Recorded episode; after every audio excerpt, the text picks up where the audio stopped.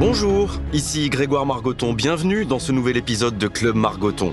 Club Margoton, c'est un micro tendu vers l'excellence, la parole donnée à des femmes et des hommes qui ont enflammé les stades, repoussé leurs limites. Athlètes, entraîneurs, dirigeants, leur parcours nous a fait vibrer et ils ont un peu changé nos vies. Des témoignages uniques pour comprendre ces histoires de sport extraordinaires. Bienvenue dans Club Margoton.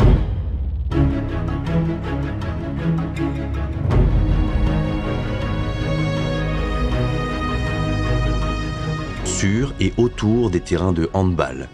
Philippe Gardan est entraîneur, il a été il y a 25 ans champion du monde sur le terrain avec les mythiques Barjots. Il a un grand cœur, des convictions, c'est un type bien. Bonjour Boule. Salut Greg. Bon, j'aurais pu euh, commencer par t'appeler Philippe, parce que c'est ton vrai prénom, et que j'ai beaucoup de respect pour l'ensemble de ton œuvre. Euh, mais Boule, ce surnom, il te colle à la peau depuis, depuis quand? Depuis le sport-études, euh, j'avais 15 ans. Et j'ai toujours pas compris pourquoi. parce que j'étais pas gros. Par contre, j'étais assez fort à la pétanque. Donc je pense qu'ils ont fait voilà ce petit transfert d'image, toi. J'étais un super tireur. Et pourquoi tout le monde a continué à t'appeler Boule euh, je, sais pas, et c'est dramatique parce qu'il y a beaucoup de gens même qui m'appellent Boule et qui connaissent même pas mon prénom, mon vrai prénom. Et du coup, euh, de temps en temps, c'est un petit peu perturbant, mais, euh, mais en fait, comme j'ai fait un gros travail sur moi, euh, j'ai considéré que le boule n'était pas, euh, vu ma, surface corporelle, que c'était devenu euh, voilà un, nom comme ça, un prénom comme ça. Oui, parce que je te décris pour ceux qui te connaissent pas, mais ils connaissent ta voix parce qu'ils t'ont sans doute entendu aussi, ou sur les bords des terrains de hand, ou au micro de, TF1, TMC. Tu commentes le hand, tu, es consultant sur les grands matchs de hand de l'équipe de France, et j'ai la chance de le dire avec toi. si je dois te décrire, effectivement, tu es ce qu'on appelle un pivot. Tu étais un pivot, joueur, un joueur de hand. Le pivot, c'est celui qui est au centre du jeu, qui va aller se frotter aux autres gros de l'équipe adverse mhm. et dont le travail est de, enfin, il y a plein de choses pour un pivot, mais et, d'aider les autres et de, de, montrer aussi sa puissance. Alors, tu étais ce qu'on appelait dans les années 80-90 un pivot classique. Aujourd'hui, ça serait un pivot à l'ancienne, physiquement, si tu devais te décrire. Tu n'es pas Alors, Luka euh... Karabatic, 2 mètres, 100 euh, kilos. C'est ça. Euh, alors, je, serais tenté de te dire oui, et un peu moins maintenant. Non Pourquoi je dis ça? Parce que euh, on revoit des pivots euh, un peu plus petits, en fait, en, ce moment. trapus, ça c'est sûr, hein, parce qu'il faut quand même être costaud. Mais bien entendu, on voit encore beaucoup de pivots à 2 mètres, 2 mètres 10, etc. Mais on est en train de revoir aussi ce poste-là avec des joueurs donc plus mobiles, mm-hmm. un peu plus solides sur leur canne et on s'aperçoit qu'on a des garçons maintenant qui font, bah, ils sont pas petits, hein, mais ils vont faire 1m85, euh, bien charpentés. Et ça, on le voit de plus en plus parce que l'évolution du monde fait que avant il y avait des défenses très à plat, donc il, fallait euh, avoir des grands euh, qui pouvaient peut-être attraper des balles au-dessus de cette défense-là. Maintenant, on commence à avoir des défenses un peu plus agressives, hein, un peu partout. Donc, il faut des pivots un peu plus mobiles pour pouvoir se glisser dans les espaces et aussi gagner des positions, c'est-à-dire jouer avec son corps pour pouvoir euh, avoir une bonne position. Donc tout doucement, ça entraîne un petit peu de se métamorphoser un peu. Si tu devais expliquer à quelqu'un... Donc j'ai peut-être une chance de revenir. En fait. pas forcément à un enfant, mais à quelqu'un qui connaît pas le hand. C'est quoi le hand, en quelques mots? Exercice compliqué, je suis désolé. Non, euh, enfin, je, vais, essayer de m'en sortir, mais euh, c'est sûr que moi, je, je, prêche pour ma paroisse, mais je trouve que c'est un sport hyper ludique quand on est jeune, parce que c'est pas très compliqué en fait, et c'est assez naturel de faire une passe avec une main. Et euh, même si, euh, parce que paradoxalement, c'est moins naturel de le faire avec les pieds hein, au foot. Donc, on, on, peut trouver très rapidement du plaisir, même si on n'est pas forcément très bon. Et euh, ce qu'a fait notre force, hein, d'ailleurs, parce que ça a été pendant de longues années, ça l'est toujours, toujours d'ailleurs, le premier sport scolaire. Mhm. Ça a longtemps été un avantage pour nous, parce qu'on arrivait à drainer des joueurs, énormément de joueurs dans les clubs. Ça a été un peu moins parce que sur le côté péjoratif où c'est resté scolaire justement et on avait du mal à décoller un petit peu euh, dans le domaine professionnel. Et c'est adapté à tous les gabarits en fait. On peut avoir des petits des gros des grands euh. donc euh, c'est peut-être une des forces de notre sport ça. C'était pas un sport très français à une époque quand toi tu commences. C'était pas le sport naturel pour les gamins. On y jouait au lycée c'est ça? C'était un sport scolaire. C'est vraiment ça et comment c'est devenu un sport un peu plus naturel pour les gamins? Parce que l'équipe de France a gagné avec toi la première génération? Parce que c'est devenu des, modèles J'aimerais bien, j'aimerais bien dire ça, mais euh, franchement, ça l'était auparavant. Quand même. C'était euh, donc effectivement, mais ça restait vraiment dans ce domaine scolaire. Donc, euh, mais c'est vrai qu'après, notre génération a, a, ouvert les projecteurs, et, c'est vrai qu'à partir du moment où on a été c'est les Jeux Olympiques de 92 en fait hein, qui ont éclairé ce sport-là.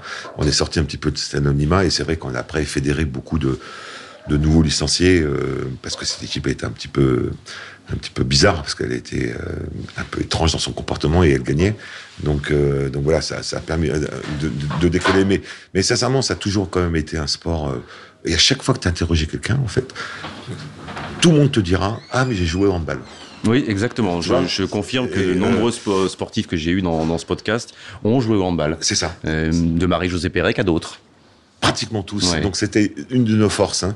Après, il fallait quand même euh, bien centraliser tout ça et puis de le devenir un peu plus sérieux entre guillemets, euh, parce que encore une fois, sans être méchant, euh, ça a toujours été tenu par des profs de gym en fait euh, le, club de Andin. Et donc euh, avec ses qualités donc euh, donc très fédérateur ludique éducateur. Mais ça manquait aussi de professionnalisme. On avait à une époque un vieux président qui s'appelait Nelson Payou oh, oui. hein, que, le monde du sport connaît hein, qui était donc le président de la fédération française de handball et qui lui par exemple était contre d'avoir un, un, sponsor sur le maillot. Euh, enfin voilà, il était un petit peu euh, resté un peu dans les starting blocks pour pouvoir faire évoluer ce sport-là.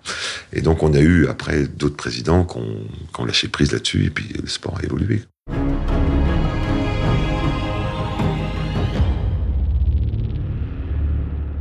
On va revenir à, tout ça, l'évolution du hand, parce que tu es l'évolution du hand et tu l'accompagnes depuis euh, quoi Gagny, c'est ton premier club, gros club Gagny quand tu étais joueur? Non, non, non, non, non. Euh, j'étais au Stade Français. Oui. J'étais gamin. C'était un grand club, le Stade Français. Pas forcément au niveau du hand. Mais... Mhm.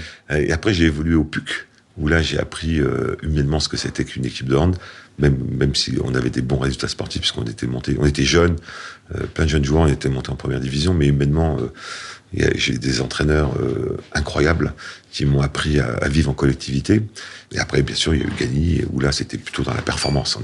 Avant Gagny, avant le PUC, avant le Stade français, il y a un gamin qui naît à Belleville, d'où son petit accent qui te reste, un peu, un peu lyonnais, un peu ah pas loin, oui, bien sûr, mais évidemment. évidemment. Euh, dernier d'une famille de six? Oui. Alors, comment on est le dernier d'une famille de six? Bah, comme tous les derniers, on est bichonné, on est bichonné euh, par papa, maman et les frères et sœurs. Et euh, après, je suis parti assez tôt en fait parce que j'étais un peu turbulent moi en fait euh, comme garçon. Tu j'étais pas un, un, délinquant, mais j'étais turbulent en fait. J'étais plein d'énergie et et on m'a foutu à l'internat parce que je m'étais fait virer de, du collège euh, de chez moi, à Elancourt, euh, près de Trappes, parce que j'ai longtemps vécu en banlieue parisienne. Et donc, je suis parti de la maison assez tôt parce que j'avais 13 ans, j'étais interne. Et après, j'ai surfé pour partir en sport-études où j'étais interne aussi à Chartres. Donc, euh, je suis parti quand même du, du cocon familial assez tôt. Et comme euh, tous les grands sportifs, euh, ça c'est un point commun aussi, au-delà de l'essai de plein de sports jusqu'à 13, 14, 15 ans, il y a une énergie à canaliser. Clairement, euh, chez tous, alors après le sport qui devient votre vie est, est, différent, mais cette énergie-là, donc toi tu parles de délinquance possible, visiblement le sport t'a aidé à la canaliser? Indiscutablement. je sais pas si j'aurais, je suis pas sûr j'aurais fini délinquant, mais je pense que effectivement j'étais turbulent mhm. et j'avais une énergie incroyable qu'il fallait forcément canaliser. Et je suis tombé sur des personnes incroyables, notamment euh, à partir du moment où je suis rentré en sport-études, j'ai eu des entraîneurs euh, ou des éducateurs qui ont, qui ont bien cerné le problème du, du gamin qui, pétait en énergie et qui avait besoin de, de, de, de s'exprimer et, ils m'ont laissé faire. Euh, et puis moi j'ai trouvé vraiment euh, ce jardin-là, euh, des entraînements de hand, ça m'allait très bien. Et donc, euh, c'est certainement grâce à ça que j'ai pu avoir un parcours intéressant. Ouais, Et le hand arrive quand? C'est le premier sport que tu pratiques régulièrement ou il y a d'autres choses Non, monsieur, j'ai fait du judo. Ah, j'imagine bien. avec, toute l'humilité, j'étais pas mal. J'étais pas mal à tel point qu'à un moment, il fallait que je choisisse quand même, parce que j'étais tout gamin, j'avais 9-10 ans. Et quand j'ai choisi de faire le hand, parce que le sport co, en fait, m'allait mieux, j'avais plus d'équilibre là-dessus, euh, l'entraîneur de judo était voir mes parents pour que euh, je continue absolument à faire du judo. J'étais pas mal, quoi. Et, euh, et, en fait, c'est bien goupillé parce que grâce au judo, j'ai eu la chance de, très peu me blesser, en fait. Et parce que j'ai j'ai appris à tomber. J'ai appris à tomber, à rouler comme une boule. Mhm. Peut-être que ça venait de là. Oui. Euh, et, euh, et, franchement, j'ai eu une, dans ma carrière, vraiment, j'ai eu des fractures du nez, des trucs comme ça, mais, mais des grosses blessures, j'ai eu qu'une cheville euh, cassotée, c'est tout. Quoi. Donc, je veux dire, quand on est pivot au niveau des équipes de France, tout ça, je crois que j'ai été vachement épargné. Donc, grâce à, grâce à au judo. Ouais. Alors, le hand arrive comment? Tu te souviens des premières sensations? À quel moment tu te dis aussi, ça arrivera, j'imagine, quelques années plus tard, que ça peut devenir un métier? On peut pas se dire que c'est un métier à l'époque. Ah bah non, ça, ni le judo, ni le hand. Ah, ni, ni, judo. Donc il faut poursuivre les études. Exactement. Et là, et là, se complique eh ben, le problème. Eh ben, pas, pas tant que ça en fait. Euh. Parce que papa est ingénieur Sematra, c'est ça? C'est ça. J'imagine que les études étaient importantes. Oui, oui, oui. Pour les six. Pour, pour, pour, les six. Hein, On, a, on a eu de la chance d'avoir. Euh, euh, presque fait entre guillemets un carton plein dans le sens où euh, j'ai des j'ai des frangines euh, tout bib, euh, j'ai des informaticiens. Enfin, je veux dire, mm. on, a plutôt pas trop mal réussi. Euh, maintenant, moi, ça me passionnait pas forcément, mais j'étais pas si mauvais que ça. Et en fait, euh, j'avais 10 et demi. Fallait que je, je, passais toujours. Je faisais juste le minimum pour pouvoir passer. J'ai eu mon bac, comme beaucoup, au rattrapage, mais je l'ai eu c'était un miracle, mais je l'ai eu. Déjà, je faisais vraiment le strict minimum pour euh, parce que en fait, c'était une des conditions pour que je puisse continuer le hand. C'est soit tu tu bosses et tu passes les, les, classes, euh, ou sinon tu arrêtes le hand. Donc, euh, je faisais juste le minimum pour pouvoir passer. Et à quel moment ça devient ta vie? Ça devient pas si rapidement que ça, hein, parce que le hand était encore vraiment confidentiel. Et quand j'étais à Gagny, qui était comme le club phare de l'époque je travaillais en parallèle avec euh, dans une société euh, qui s'appelait Obin, qui était une boîte de déchets, donc de ramassage de déchets. Et donc je travaillais la journée et j'allais m'entraîner le soir. Et euh, ce boulot-là me prenait quand même beaucoup de temps parce qu'en plus ça me plaisait ce que je faisais. Et puis j'ai vite compris que euh, les Jeux Olympiques se profilaient. C'était là, on était dans les années 90, à peu près 89, 90. Les Jeux arrivaient en 92 et je me suis dit que si je continuais un petit peu sur ce rythme-là, j'ai ni faire bien mon boulot et ni être un de handballeur. Donc j'ai opté d'arrêter mon boulot et de faire que du handball. Donc j'ai commencé vraiment à, à 20 ans à gagner 2-3 sous euh, et de me consacrer au handball. Justement, pour info, parce que c'est intéressant, à l'époque, un joueur de foot en 89-90 pouvait gagner l'équivalent, euh, un joueur connu, hein, 50 000 francs, 60 000 francs, des fois peut-être 100 000 francs en première division. Mmh. En handball, c'était quoi 1500 francs et euh, il me payait l'appart à gagner en cohabitation. C'est ça. C'était souvent ça le sport à l'époque. C'était un petit salaire et, et, les avantages avec des mairies, avec pas de sponsors, mais des partenaires peut-être déjà qui. Euh... C'est ça, c'est ça. Alors là, on était encore étudiant parce que j'étais à l'INSEP. Oui. Donc euh, je jonglais entre mes études de BTS informatique que je faisais à l'époque et on touchait donc euh, c'est ouais 1500 francs. C'était ça quoi. C'était ça le hand. Tu te souviens de ton plus grand salaire? Dans ta carrière de joueur hein Dans ma carrière de joueur, ouais. Ah ouais, Vitrolles euh, C'était l'OM Vitrolles, c'était 40 000 francs. Ouais, c'est important. Hein. C'était pas mal. Hein. Ah ouais. Franchement, c'était pas. On le rapporte. Euh, c'est un, maintenant, c'est des très très bons. Mais c'était hors marché l'OM Vitrolles à l'époque par. C'était l'art tapis avec euh, donc il bousculait un petit peu les habitudes, mais c'est aussi grâce à lui qu'il a il a pu avec l'argent de l'OM parce qu'il en restait, fédérer les meilleurs joueurs, bien entendu, et puis monter un grand club, euh, une grande équipe. On est en 89-90, donc tu te dis que tu as envie de participer aux Jeux Olympiques. Ça veut dire que déjà l'équipe de France, tu, tu y participes aussi. J'y étais déjà, ouais. Tu es déjà dedans. C'est Daniel Constantini déjà le, le coach ouais. Euh, non, non, non, pardon. Pas encore. Non, pardon. Avant, euh, il y avait euh, Jean Nita mm-hmm. et Jean-Michel Germain qui étaient les. Et Daniel arrive à quelle époque? Daniel, il arrive un petit peu plus tard. Il arrive ouais, dans les années 80. Euh, c'est pour 93 votre première. Parce que moi, ma première sélection, c'est en 83. D'accord. donc moi, je suis arrivé très tôt en équipe de France. Hein, donc les premiers stages, euh, hormis d'avoir une, une, sélection en équipe de France, mais mes premiers stages, j'avais 17 ans et quelqu'un. Donc mm -hmm. j'étais un jeune joueur. repéré assez tôt. C'était à cette époque-là, il y avait Jean Dita et Jean-Michel Germain. Et après, effectivement, il y a eu Daniel qui est arrivé dans les années 85, je pense. 85-86. Donc juste avant les Jeux, c'est lui en 92, ah juste avant les Jeux à, à Barcelone.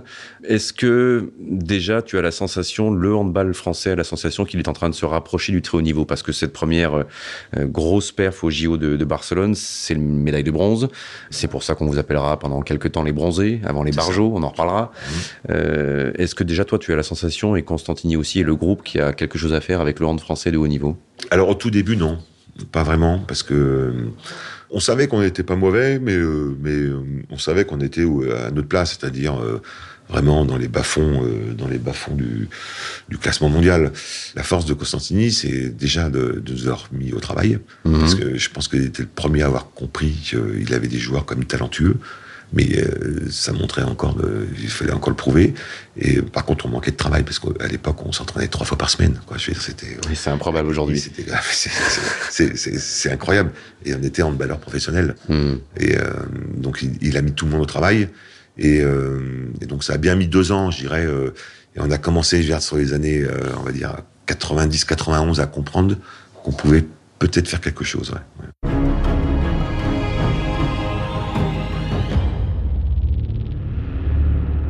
Et 92, alors ça se passe comment? C'est JO Vous prenez conscience petit à petit dans le tournoi que ça peut aller loin ou c'est la, la, surprise complète même jusqu'à la médaille?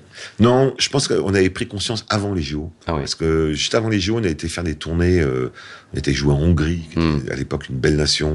Euh, euh, chez les Yougos aussi, à l'époque c'était aussi la, la, Yougoslavie réunifiée. Hein. Et on avait fait des résultats, on avait fait des bons trucs. Et là, on a quand même on dit mince quand même, ils font partie des, des meilleurs et on, et on, est là quoi. Et donc euh, juste avant cette, cette tournée là, notamment en Hongrie, je me souviens, on a pris conscience, mais vraiment que nous en fait, parce que tous les autres euh, pour ça qu'on n'était pas invités en fait hein, dans cette compétition.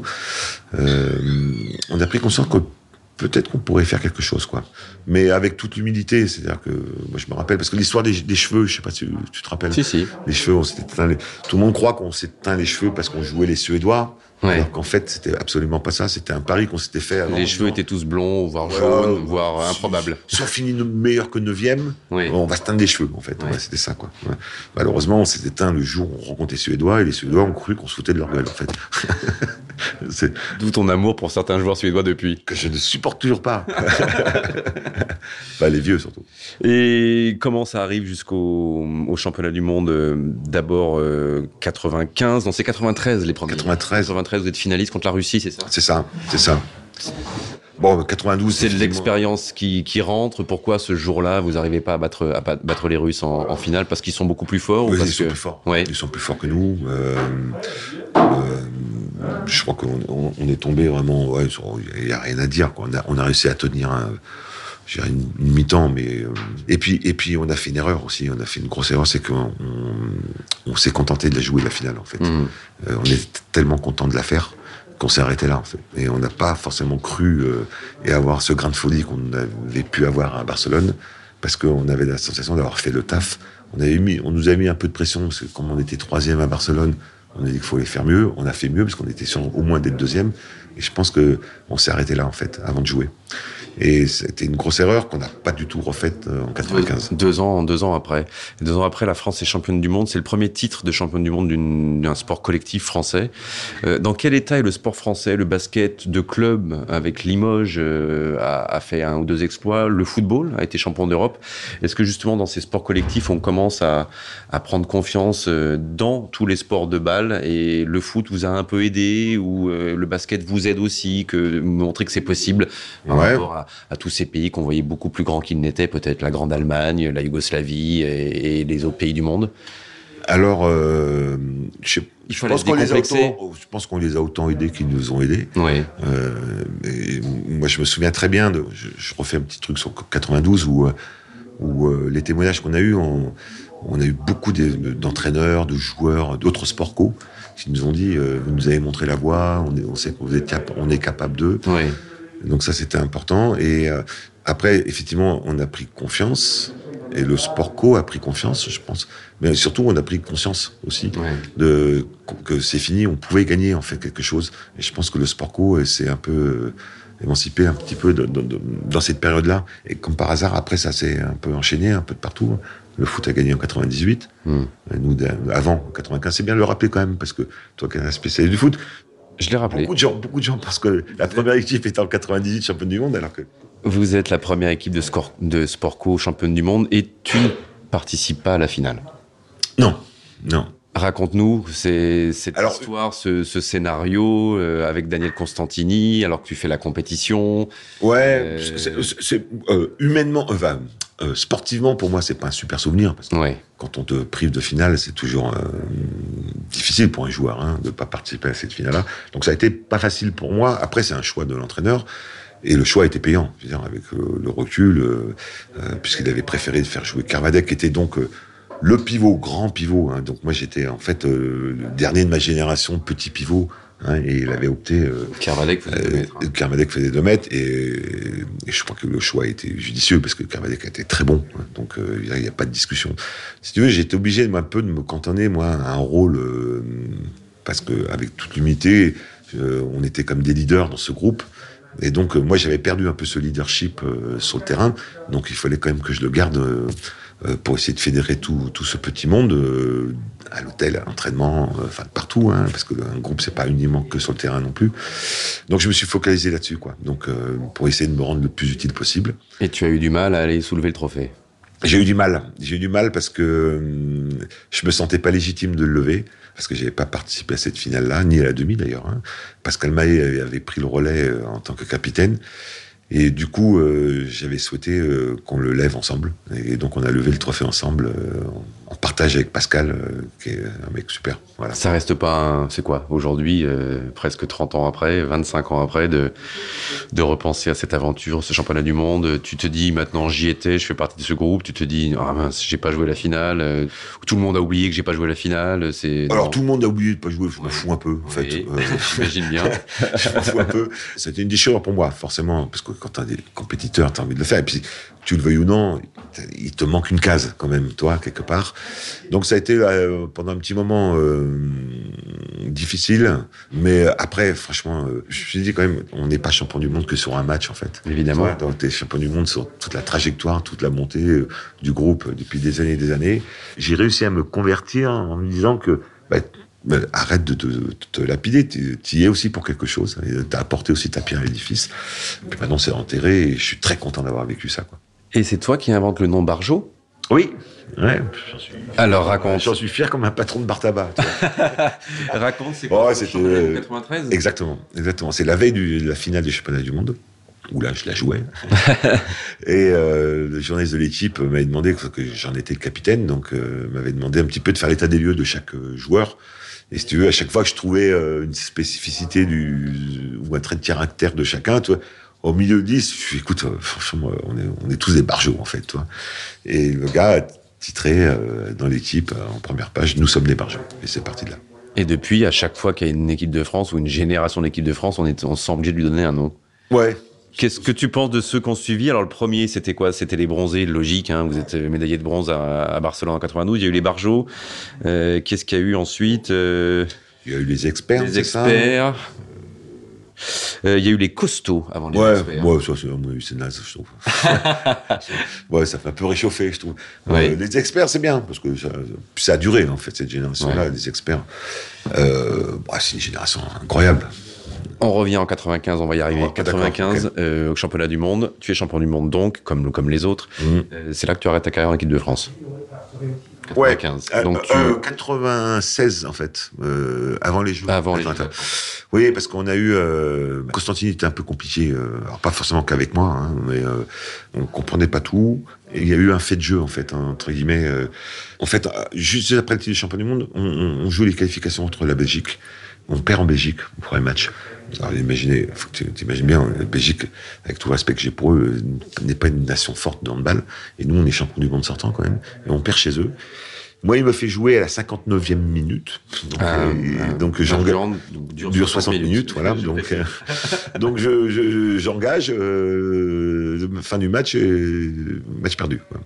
Voilà, match retour. Euh, il vient me voir à la gare. Il me dit Vous êtes trois. tu choisis, il y en a un qui doit partir. Donc il donne la responsabilité aux joueurs de choisir voilà, ça. et deux coéquipiers. Enfin, il me donne la responsabilité de choisir un des joueurs donc il y avait Munier, Perreux et Gardan. Ouais, mais les potes, j'ai dit, écoutez, euh, il y en a un qui doit partir hein, euh, pour pas faire le match retour, donc, toi, qui était juste euh, une semaine après. Puis Laurent Munier dit, bah, écoute, moi j'y vais, je rentre parce que ma femme était enceinte et tout, ça tombe bien et tout. Donc il est rentré, donc ok. Donc nous, on va à Nantes jouer ce match retour, et là il me dit, tu joues pas, mais par contre tu fais l'entraînement de la veille. Bon, j'ai pas trop tout compris. Donc je fais l'entraînement de la veille avec les mecs et tout, machin. Entre parenthèses, on gagne de 15 buts. Ouais. J'étais content parce que l'entraînement de la veille était plutôt pas mal. Donc, et euh, mais surtout le, le, fait que pendant la mi-temps de ce match-là, on a Eric Quintin euh, qui se fâche avec un de ses joueurs, enfin un joueur de Philippe Schaff, qui était un joueur de l'équipe de France aussi. Et ça part un petit peu en vrille et euh, Eric euh, a un coup de sang et lui met un coup de tête en rentrant euh, dans les vestiaires, le nez complètement de travers, le sang et tout machin. la presse l'avait vu, on n'a pas compris tout à fait comment ça s'est passé, toi. Et là, si tu veux, pour Constantini, lui, il avait acté que c'était la fin des barjots pour ça, toi. Donc euh, il a il a viré tout le noyau dur en fait. Donc euh, Quintin, Perreux, Munier, Gardan, etc., euh, etc. en pensant que pour lui c'était la fin. Il a continué à me prendre quand même un petit peu en franc pour la Yougoslavie parce qu'on avait aussi des tours préliminaires et tout, en me demandant aussi d'être sur le banc mais en tenue, en tenue de, coach, pas en tenue de joueur. Et ça s'est arrêté là en fait. Donc en fait c'est fini un peu en queue de poisson. J'ai pas tout, tout compris, mais c'est pas bien grave. Tu t'en as expliqué ensuite avec euh, Daniel Constantine Non, non, non, non. Il a reconnu euh, parce qu'après derrière il y avait les Jeux d'Atlanta qui arrivaient. Ouais, ouais, donc euh, cinq six mois après il y avait Atlanta. Donc il nous a forcément pas pris, il a pas pris le noyau dur là pour Atlanta. Atlanta ça s'est quand même pas très bien passé. Il a reconnu longtemps après qu'il avait fait peut-être une connerie de pas nous prendre parce qu'en Belgique on était quand même on tenait quand même la route. On jouait à Vitrolles, on jouait dans un des plus grands clubs européens. Et euh, ce qu'il a pas mesuré, c'est le, groupe en fait, la, stabilité du groupe. Et on était euh, parmi euh, avec Thierry Perreux, Laurent Munier, certains mecs, on était là pour tenir ce groupe-là, qui était un petit peu et franchement, on le tenait plutôt pas mal. Et le fait qu'on soit plus là, bah, c'est parti un petit peu en vrille. Et je pense qu'il a reconnu un petit peu cette erreur-là, mais longtemps après.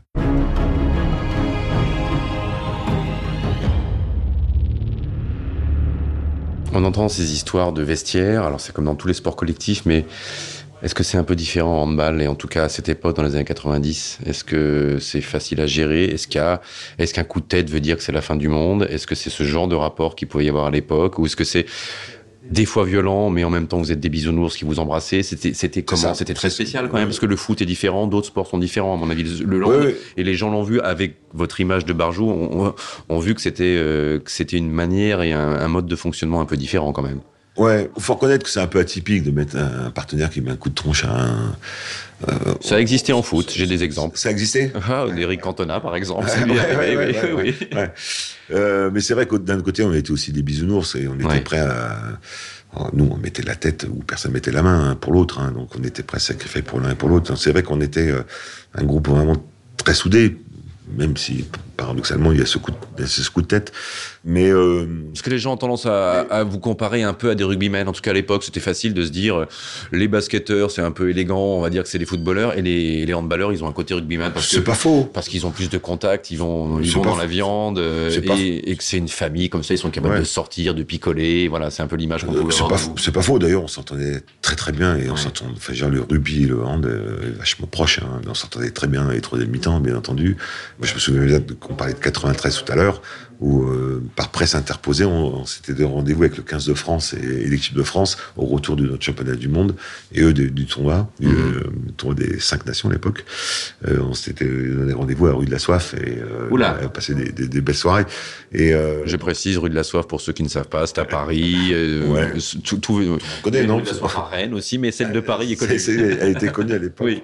Et oui, oui, on est beaucoup plus affiliés au rugby qu'au foot, au basket. Alors, on te quitte avec un survêtement à côté de Constantini. Est-ce que déjà, à ce moment-là, même si tu vas continuer un peu à jouer à l'OM, et encore non, parce que ta carrière va vite s'arrêter, même en club, et tu enchaînes pratiquement directement sur le rôle d'entraîneur. Un mois après. Tu y pensais là, pendant ce mois-là? Voilà, ça s'est fait comme ça. Ouais, ça s'est fait vraiment comme ça. En fait, euh, l'OM L'OM Vitrolles s'est arrêté avec euh, l'affaire euh, Valenciennes. Ouais puisque nous on était gérés par le président qui était le frère de Bernard Tapie, Jean-Claude Tapie. Fin des types de France, euh, l'OM qui explose. Euh, moi qui commençais quand même à, sortir un peu l'écurie, toi, le matin pour mettre les chaussettes, j'avais qu'un essai, quoi, toi. ça, ça, commençait à tirailler un petit peu. Euh, euh, et, j'avais des propositions pour aller jouer en Allemagne ou en Espagne.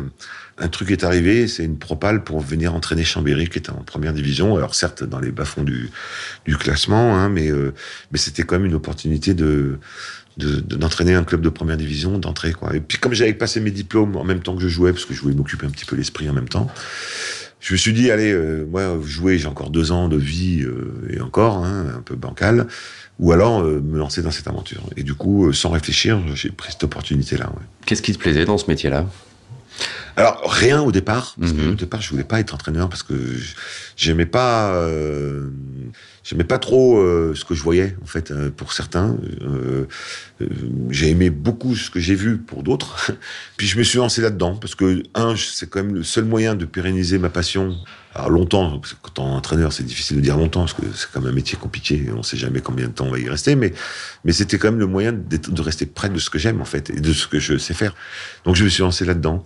J'ai appris ce métier euh, sur le tas, hein, euh, même si j'ai été conseillé par euh, mon ami Monclar, euh, Jacques Monclar, qui était, euh, qui a vécu à peu près le même truc. euh, comme il est beaucoup plus vieux que moi, il, il avait un peu de recul et j'avais la chance d'avoir été consultant euh, pour TF1 euh, au Jeu d'Atlanta et Jacques aussi. Donc euh, on a pu discuter de ça. Il m'a aiguillé un petit peu sur comment faire au début. C'est quoi les conseils qu'un entraîneur de basket à l'époque comme Jacques Monclar peut donner à un futur entraîneur de hand comme toi? Alors, il a été assez direct. Il m'a dit, écoute, euh, l'image qu'ils avaient de moi, c'était le barjo, en fait. Mhm. Et puis, des barjots, le mec qui est capable de voir des biens de temps en temps, machin, et tout, etc. Et là, tu passais entraîneur. Donc, il fallait faire comprendre très rapidement que l'image du barjo, c'était fini et que tu passais coach. Donc, il m'a dit, là, si tu es pressé, si tu veux des résultats assez rapidement, il faut que tu casses cette image euh, très rapidement. C'est-à-dire qu'il faut que tu sois euh, ferme et limite dictateur. C'est ce que j'ai fait. Tu ne m'aurais pas reconnu. Enfin, je dire, j'étais un, un facho de première, en fait. Hein. Euh, les premières années à Chambéry, c'était un enfer pour mes joueurs. Mais j'ai pris cette option-là parce que je, voulais très rapidement que ça se, ça se concrétise. Alors, c'est une méthode risquée, hein, bien entendu, parce que si ça marche pas, t'exploses. Et moi, j'ai eu la chance que ça marche très rapidement et on est monté après dans les hiérarchies rapidement grâce à ça. Mais après, il faut les L'image a vite changé, même pour euh, en dehors de Chambéry, parce qu'à Chambéry, je pense que les joueurs ont vite compris qui tu étais, j'imagine, vu comme tu l'expliques. Mais l'image du Barjo aussi petit à petit a, a, changé, te voir sur le banc, euh, ton comportement. Ouais, alors ça a été, ça a été, ça n'a pas été si facile parce que un mois avant, je jouais quoi. Donc, euh, je veux dire, euh, quand j'étais sur le terrain, au bord du terrain, des fois, j'avais des réflexes. Je voulais y aller sur le terrain en fait, euh, parce que j'étais encore euh, physiquement un peu potable. Je disais, bah, pousse-toi, regarde ce qu'il faut faire quoi, toi. Et donc, euh, il y avait une discipline à avoir et de temps en temps, je la maîtrisais pas tout le temps. Donc, si tu veux, je maîtrisais pas encore mes émotions et de comprendre qu'un entraîneur, faut que tu penses pour les autres et pas pour soi. Un joueur, tu penses pour toi. Enfin, jamais tu fais un sport co, t'as quand même euh, cette forme de égocentrique qui fait que, et ce qui est normal, hein, c'est comme ça. Hein. J'ai mis un petit moment à comprendre que bah, arrête de, de, croire que tu vas faire mieux que les autres et, et donne aux autres en fait.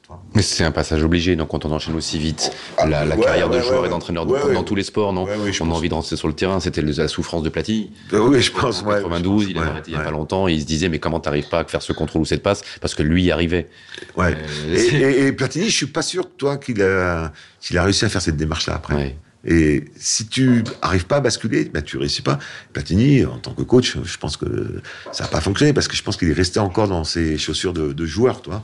J'ai eu la chance de comprendre ça, je pense, et donc d'évoluer, toi, après, et de changer de méthode. À partir de quel moment le, le dictateur devient un entraîneur un peu plus posé, peut-être un peu plus. Bah, Qu'est-ce que tu rajoutes à, à, la dictature de départ à Chambéry, petit à petit? Bah, C'est surtout l'évolution de ton public. Hein. Moi, au bout de deux, deux ans, euh, deux ans, les résultats ont suivi. Donc on est monté très vite dans la hiérarchie.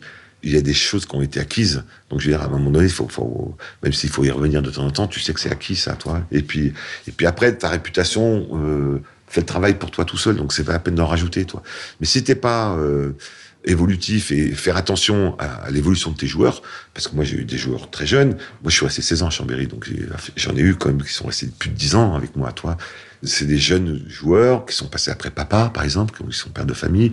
Dire, tu parles plus du tout de la même façon à un père de famille qu'à un jeune joueur. Donc, je veux dire, t'es, es dans l'étude et j'ai eu la chance d'être vigilant là-dessus, toi. Et donc, j'ai réussi à évoluer euh, mon positionnement, mon, discours et, surtout ma, ma, tenue, quoi, toi. Au bout de combien de temps on est un entraîneur On n'est peut-être jamais, hein, tu vas me dire, tu l'es ouais. encore aujourd'hui à Toulouse, mais on est un, un entraîneur euh, accompli, qui sait répondre à toutes les situations, qui sait anticiper, qui sait euh, choisir, faire les bons choix dans un match, parce que ça va très vite un match de un, un choix, euh, ouais. un choix tactique, on, on, change de défense, on reste à 7, on va, voilà, euh, ça va très très vite. C'est beaucoup. Vous avez sans doute beaucoup plus d'influence les entraîneurs au handball sur le, le, le destin d'un match qu'un entraîneur de foot qui, une fois que c'est parti, il est un peu impuissant. Ouais, je pense. Écoute, je sincèrement, je pense qu'on n'est jamais accompli. Je vois les, soi-disant meilleurs coachs du monde, je les vois, ils, font des conneries, euh, des moments monumentaux. Quoi. donc, mhm. euh, donc, le meilleur coach, en fait, c'est celui qui en fait le moins de conneries, tu vois. Mais euh, je crois qu'on est tous vraiment. Je connais pas un qui fait aucune erreur, quoi. Donc, euh, donc accompli. Je sais pas trop ce que ça veut dire en fait. tu peux être un coach accompli sur un match, par exemple, où euh, là, truc c'est merveilleux. J'ai eu la chance d'en vivre là quelques-uns avec Toulouse. Euh, tu te dis, t'as rien à faire que c'est beau et c'est propre et tout, toi. Euh, malheureusement, ça ne dure pas tous les jours non plus. Mais sinon, un coach, il est jamais content, en fait.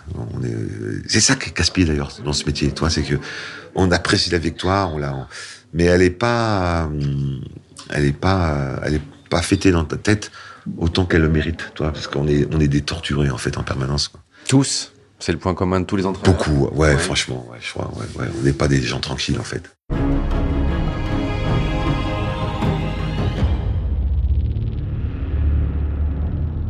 Et toi, tu vis donc cette torture depuis 1996, euh, donc 14 ans à Chambéry. Effectivement, tu dis euh, des bas-fonds de, la première division jusqu'à être avec Montpellier à cette époque, hein, dans toutes les années 2000, deuxième, souvent très souvent deuxième, donc au sommet du, du handball français. Premier quand même.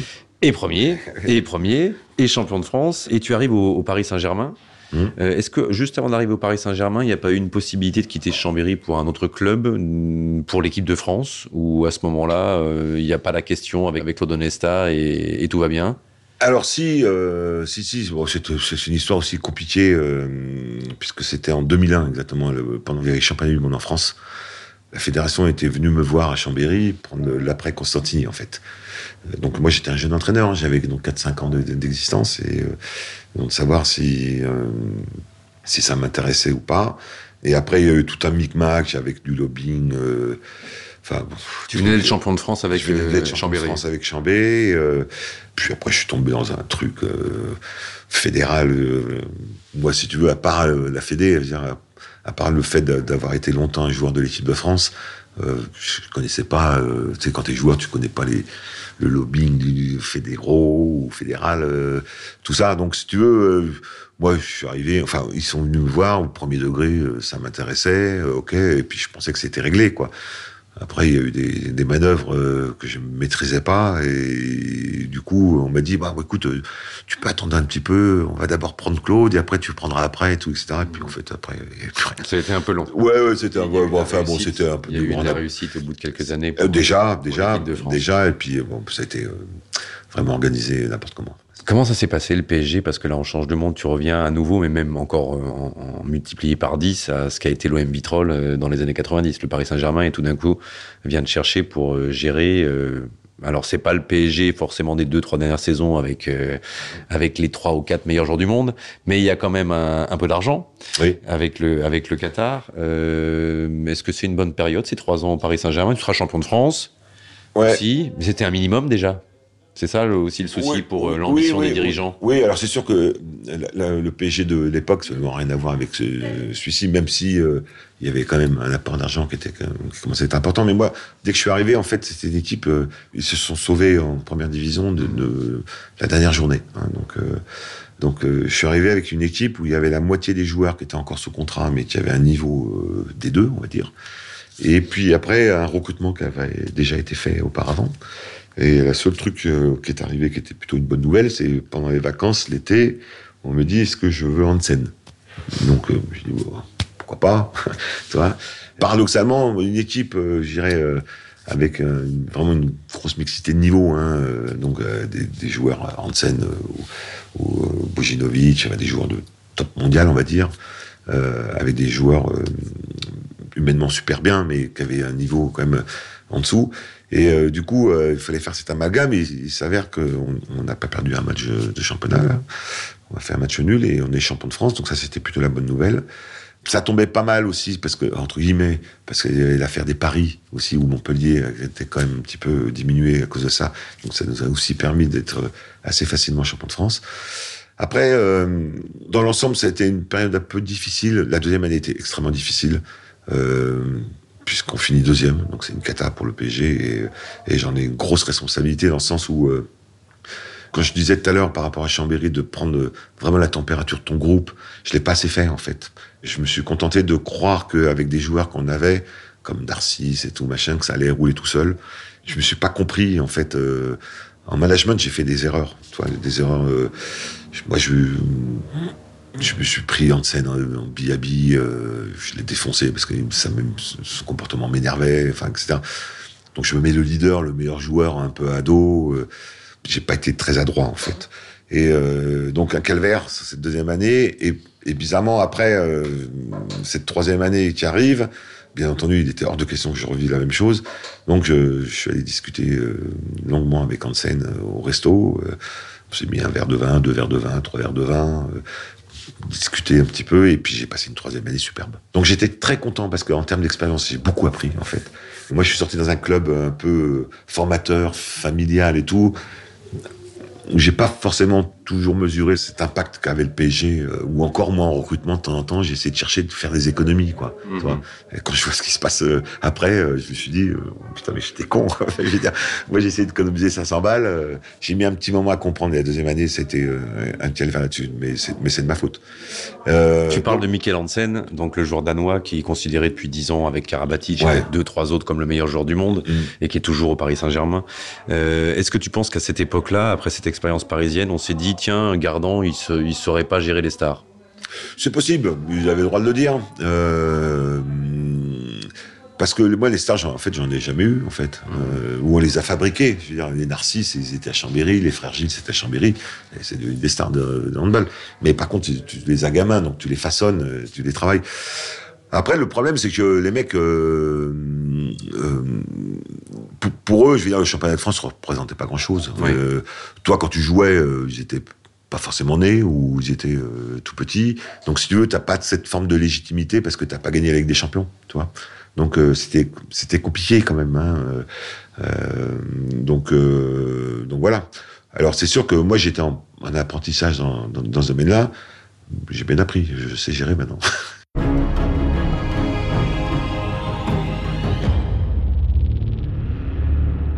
C'est quoi être entraîneur? Ah, Il y, a plein de phrases qui vont avec ça. Il y en a une classique, c'est qui dit euh, c'est d'être entraînant. C'est pas que ça, j'imagine, mais dans un dans un club et dans un sport comme le handball. Le nommer avec un, adjectif ou un qualificatif, ça me paraît très compliqué. Bien entendu, comme son nom l'indique, il faut être entraînant, ça c'est clair. Euh, je pense que les joueurs sont des éponges, c'est-à-dire qu'ils vont te prendre euh, comme tu es. Enfin, je veux dire, si t'es bête, ils vont devenir bêtes. Enfin, donc, euh, je pense que on a vachement de facettes. On doit être, euh, on doit avoir quand même de la psychologie. On doit être aussi euh, entre guillemets papa, de temps en temps maman, frère, sœur, grand-père. Enfin, je vais dire toi, on, on, doit, mais on doit être le garant. moi, j'ai longtemps imposé. Maintenant, je suis vachement sur la communication et la communion entre les mecs. C'est-à-dire que on va fixer un cap ensemble. J'ai plus, toi, ce besoin maintenant de, de de m'approprier le projet seul. Tu vas me dire, euh, euh, tu vas rarement m'entendre dire, euh, comme j'entends souvent, ouais, on était bon tactiquement, toi. Parce que, en général, le mec qui dit ça, c'est en fait, il dit qu'il était bon lui tactiquement parce que c'est entraîneur, toi. donc moi, c'est ça. Enfin moi, c'est ce que je vis moi à Toulouse. Je, vis ça. J'ai un groupe super, toi, avec les moyens qu'on a, mais on est vachement dans l'échange, on est vachement dans la communication. Alors des fois, bien entendu, il faut être garant. Donc de temps en temps, il faut taper le poing sur la table t'es le garant de, des vertus de, de, ce que tu veux mettre en place. Quoi. Pour moi, c'est ça un entraîneur. Et un grand joueur, c'est quoi? Bah, Un grand joueur, euh, c'est celui euh, qui est capable de te décortiquer euh, une situation où, quand t'es pas forcément dans une bonne passe, quoi, toi. Parce que bon joueur, quand tout va bien, ça va, toi. Un joueur comme Nico, par exemple, Karabatic, c'est c'est le joueur, c'est le prototype même du mec qui est un joueur qui, même si t'es pas bon, va te faire gagner un match, quoi, toi. Euh, c'est ça un grand joueur pour moi. C'est aussi un grand, un grand, joueur pour moi, c'est celui aussi qui, qui transmet. J'ai connu beaucoup de bons joueurs, mais qui étaient, qui pensaient qu'à eux. Pour moi, c'est pas ça un grand joueur. Donc voilà, c'est ça, c'est ça un grand joueur. L'exemple de Nicolas Karabatic est, parfait. Et eh bien justement, on est à ton hôtel, on est à Paris. Euh, tu es avec ton équipe du, du Phoenix Toulouse qu'on entend passer. Il y a les joueurs, il y a les kinés dans la salle juste à côté. Donc, mmh. et demain, tu vas affronter le Paris Saint-Germain. Euh, et donc Nicolas Karabatic. Justement, là, il est 18h, le match est dans un peu plus de 24 heures. Euh, c'est quoi ton boulot, là? Au-delà de prendre du temps, et je suis désolé de t'en prendre, avec, une interview et un, podcast. Tu vas faire quoi ce soir? Tu vas faire quoi demain? C'est quoi la journée? Bah, cette journée-là, aujourd'hui, elle a été vraiment bien remplie, hein, puisqu'on nous avons joué euh, hier à Nantes. on a pris le TGV, on a mangé, on s'est entraîné, on a fait de la vidéo. On est maintenant ensemble. Euh, la vidéo, c'était quoi? C'est c'est Paris, ouais. L'équipe fait ou ce que Paris fait? Alors là, comme on n'a pas de temps, parce on, joue 48 euh, heures après un autre match, hein, donc donc là on a peu de temps, donc là on s'est plutôt projeté sur Paris. On travaille comme toutes les équipes travaillent, hein, c'est-à-dire qu'on va, on va essayer de cibler euh, les faiblesses, euh, si tant est qu'il y en a, euh, de cette équipe, notamment sur l'aspect défensif. Écoute, demain, il y a encore un petit réveil musculaire, un petit travail au gymnase, et puis encore une petite séance vidéo, et puis après, il y a le match. Après, si tu veux, moi, le, c'est vrai qu'un entraîneur de hand, sur le match, il a quand même une, comme un rôle assez important, tu vois, mais après, le, boulot est quand même fait les trois quarts en amont, hein, donc, donc voilà, et puis après... Euh, tu vas être ému de te retrouver dans cette salle de Coubertin où tu as été l'entraîneur du Paris Saint-Germain. À chaque fois que tu y reviens, tu y reviens depuis quelques années maintenant, euh, c'est un match spécial. Non. Si tu bats le Paris Saint-Germain si je le bats, je serais content. ouais, je serais content parce que je l'ai jamais battu encore. Donc, euh, et je me dis, il y a des équipes en championnat qui ont réussi à les battre, moi pas encore. Donc ça, m'agace. Maintenant, on est dans une configuration. Nous, on est un club, bien entendu, pas de la même même qualité que le PSG. On vient de jouer, on est un effectif comme un peu court, hein, donc enchaîner euh, le deuxième du championnat plus le premier maintenant, euh, ça va être une bonne série, sans compter que la semaine dernière on a joué le troisième. Pour nous c'est copieux le début de saison, mais c'est ce que je leur ai dit. Je veux qu'on apprenne aussi à, à, enchaîner. On est qualifié aussi pour la Coupe d'Europe, donc je veux dire, on va jouer tous les trois jours jusqu'au mois de décembre. Il faut qu'on apprenne. Hein. On, est, on a des joueurs de 20 ans, 21 ans. Il faut qu'on apprenne à jouer euh, tous les trois jours. Donc euh, ce match-là, on va le jouer, bien entendu, même si je vais essayer de faire des rotations, parce que faut pas que je me gourde cible non plus. Euh, Paris, c'est en train de mettre des triquets à tout le monde. ils ont mis 14 buts à Saint-Raphaël il y a deux jours. Ils en ont mis 15 contre Cesson. je veux dire, faut pas que je me trompe non plus de, de cible, quoi. C'est comment le hand à Toulouse euh, Le grand public voit le rugby qui reste euh, pratiquement en permanence au très haut niveau, a vu la chute du football et les grandes souffrances du foot. Comment vit le hand euh, et arrive a-t-il à se trouver une petite place dans tout ce panorama-là? C'est pas facile parce que c'est vrai que culturellement le rugby euh, thésaurise un peu tout. Hein, on est, d'accord et à juste titre. Hein, c'est une merveilleuse équipe, c'est un gros club. Mais euh, on y arrive, on commence, on est le premier sport en salle. Hein, euh, je dirais presque de Montpellier à, à Bordeaux, presque, hein, voire même jusqu'à Nantes. Donc, euh, donc euh, pour nous c'est bien, mais c'est vrai que euh, c'est pas encore culturel chez eux le handball. Hein. Euh, on y arrive parce qu'on commence à avoir du monde, hein, donc c'est bien. Et, souvent, c'est un peu le même public parce que en général, quand on aime le rugby, on aime le hand ou l'inverse. L'inverse. Donc voilà, on est en train de creuser. Les résultats sont bons, donc euh, forcément, on attire un peu plus de monde. Là, on est freiné un peu, comme tout le monde, euh, à cause des restrictions, mais mais on commence à Toulouse, notamment les, les, institutions, que ce soit la région, ou le département ou la ville, et même entre les clubs, on s'entend super bien. Je pense qu'il y a une bonne place à prendre à, Toulouse. Qu'est-ce qu'elle avait, cette petite balle qui colle, euh, pour te rentrer dans la tête et, t'accompagner pendant 40 ans? T'as jamais eu envie de la foutre par la fenêtre? Des fois, je, la hais, je, vomirais dessus, il y a des moments. Toi. Mais, mais ça passe vite.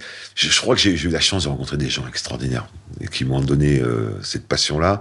Pas forcément que sur le jeu, parce que le jeu, c'est le jeu, mais j'ai rencontré des, des gens... Euh, euh, qui m'ont fasciné par l'amour de l'humain. Et, j'ai adoré ça, quoi. Mes années du Stade français, du PUC, et même mon prof d'école, parce que c'était mon maître d'école qui m'a lancé dans le quand j'étais en CM1 et CM2, qui m'ont donné ça. Et j'ai rencontré des gens incroyables. On parle personne ne les connaît en fait. C'est eux qui m'ont donné ce virus.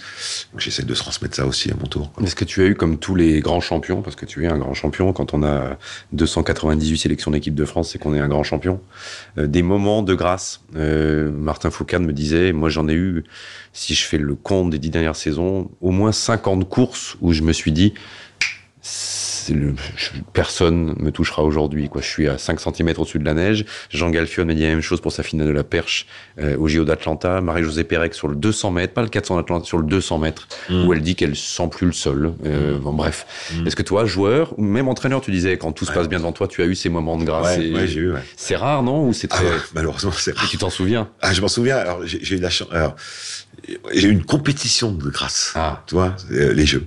Ouais. Euh, à Barcelone. J'étais incroyablement fort.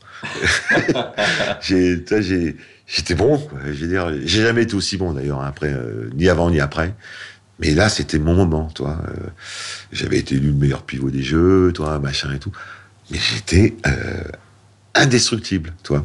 T'es en transe. C'est un sentiment incroyable, quoi. Malheureusement, c'est jamais. Enfin, en tant que joueur. à chaque match. Ah ouais, ouais, ouais. En te levant le matin ou en allant à Barcelone, tu savais que les jeux, c'était. Non. Parce que ça représentait quelque chose de bien spécial pour toi, j'imagine, les jeux. Ah, mais c'est mon meilleur souvenir. Ouais.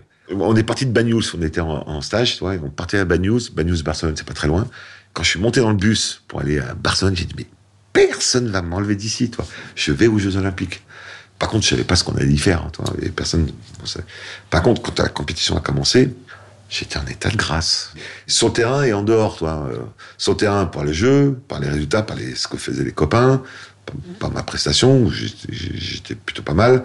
Et puis, et puis euh, à côté, quoi, tu te balades, tu vas. Euh, cérémonie d'ouverture, j'étais à côté de Charles Lewis, j'étais. Euh, la Dream Team, la vraie Dream Team, pas la, pas la Dream Team de, de, ce qu'on voit là, toi, la vraie, les, ils là. Euh, et donc, euh, un nuage, quoi. Toi. Ça, c'était mon état de grâce et mon, en tant que joueur, quoi. Tu as quel âge, Philippe? 56 ans. Bon, tu te dis quoi? Parce que quand on en discutait il y a quelques années, tu me disais, tiens, peut-être j'aimerais bien une expérience à l'étranger comme coach. Est-ce que c'est parti, ça ou... Non, je, je... tu feras ça jusqu'à ta mort sur le sur le banc parce que j'ai pas l'impression que ça peut te quitter cette petite affaire. Bah non, je suis je suis hyper passionné quand encore. Quand t'as une deux semaines de, de, de, pause, tu viens commenter du hand à la télé donc. Ouais, ouais, j'adore, j'adore. Tu es Barjo et Mazo. Ouais. Barjo, je crois que tu, tu on, on l'est à vie, hein. Euh, je veux dire, on, l'est à vie. Ça s'est pas arrêté quand on a arrêté de jouer, Barjo. Toi, quand on se voit entre nous, on est toujours autant Barjo, même si on, on a pris euh, des cheveux gris. Et Mazo, euh, oui, parce que quand t'es entraîneur, t'es forcément Mazo. Donc, euh, ouais, ouais, ouais, mais j'adore. Euh. toi, c'est un truc de fou, toi. ça fait maintenant plus d'une vingtaine d'années que j'entraîne, j'ai le trac à chaque match. Ça, me fout les boules d'avoir le trac. J'aimerais bien ne pas avoir le trac, toi. Mais j'ai le trac. Et ça se manifeste comment bah, c'est viscéral, toi. Chez moi, c'est viscéral. C'est cœur qui monte. comme si j'avais couru. Enfin, toi. Ça commence à quel moment? Ça commence, euh, ça peut se déclencher tout à la veille. ouais. Et ça dure toute la nuit, là, tu vas dormir comment avant Je dors pas. PSG je, dors, je dors pas. Ah, tu vas pas dormir ah, Très peu. Je, toi, là, on a joué d'anti hier soir, j'ai dormi trois heures. Alors je me dis, putain, si on, en plus on joue tous les trois jours, ça fait deux nuits blanches par semaine, il va falloir que je me ménage. Tu es un cardiologue comme ami Non, mais je vais, je vais aller le voir. Pour l'instant, tout va bien, mais il faut que j'aille le voir. Est-ce que tu as conscience aussi, est-ce que tu y penses, euh, au fait que tu as une forme de destin au-dessus de toi et qui t'a accompagné ou que tu as une vie de professionnel, de sportif qui fait que ça crée un, destin, tout ça? Euh, C'est marrant que tu me poses cette question parce que je, me la pose souvent en fait. Ah. J'ai pas forcément la réponse. Hein. J'ai plutôt tendance à croire que oui, qu'il y a une destinée en fait, quelque part. Bah, alors on va rentrer sur les discussions. Euh, je pense qu'il y a des... Alors, tu vas me prendre pour un taré, mais c'est pas grave. De temps en temps, j'interroge des esprits, mhm. en fait. Des fois, je trouve qu'ils sont sympas avec moi, et des fois, ils le sont pas. Toi. Alors, je parle pas forcément euh, sportivement, toi. Euh, euh voilà. là, par exemple, la 2020, ça a été compliqué pour moi. Pas sportivement, mais j'ai eu pas mal de décès dans la famille, toi. Et là, je, je suis fâché avec eux. Donc, je suis un peu fâché. voilà. Mais euh, oui. Mais c'est les, les, esprits, ou alors c'est aussi de temps en temps te dire, euh, Fourcade me disait, euh, c'est pas un ange gardien, mais j'ai le sentiment quand même que j'ai une bonne étoile au-dessus de, la, au -dessus de la tête. Bien sûr. Euh, alors, moi, je suis gêné de dire ça parce que, encore une fois, on a, vécu quelques malheurs familiaux là, donc c'est toujours gênant de dire ça pendant, alors que as, on a des, on a eu, c'est pas des soucis, c'est des, des, des, des, deuils qu'on a eu. Mais franchement, moi, je, je remercie euh, tout le temps. Enfin, pour l'instant, j'ai une vie incroyable, extraordinaire. J'ai vécu des choses, je vis des choses encore maintenant, et je remercie ça tout le temps.